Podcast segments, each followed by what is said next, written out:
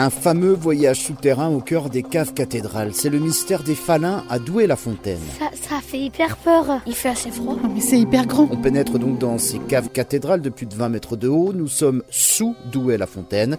Des grottes creusées par les hommes entre le 18e et 19e siècle pour extraire le falin, ce calcaire coquillé blanc qui a façonné le paysage du Grand Ouest. Je vois bien qu'ils sont descendus, qu'ils ont creusé, creusé, creusé. Près de 1000 km de galeries, c'est la plus grande cave troglodyte d'Europe.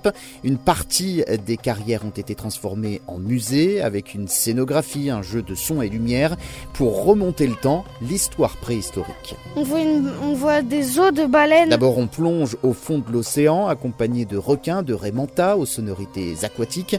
Une plongée dans l'océan, difficile à croire. Hein. Ici, nous sommes à plus de 150 km de la côte, mais c'est pourtant ici que vivait il y a des millénaires le grand requin blanc. C'est des bancs de poissons, c'est trop bien. Ah oui, il bouge. c'est vraiment pour nous rappeler qu'avant tout ça, il y avait l'océan ici. 11 hein. millions d'années, il y avait l'océan à la fontaine C'est trop drôle. Ensuite, on traverse une forêt tropicale, toujours avec une projection sur euh, les parois représentant des animaux et de la végétation. Des lézards, un éléphant. Les dernières carrières en activité ont fermé dans les années 40, certaines ont été réutilisées pour des champignonnières et en fin de visite trône une immense statue de 6 mètres de haut taillée dans le falin représentant un carrier puis des voix se font entendre. Le dernier des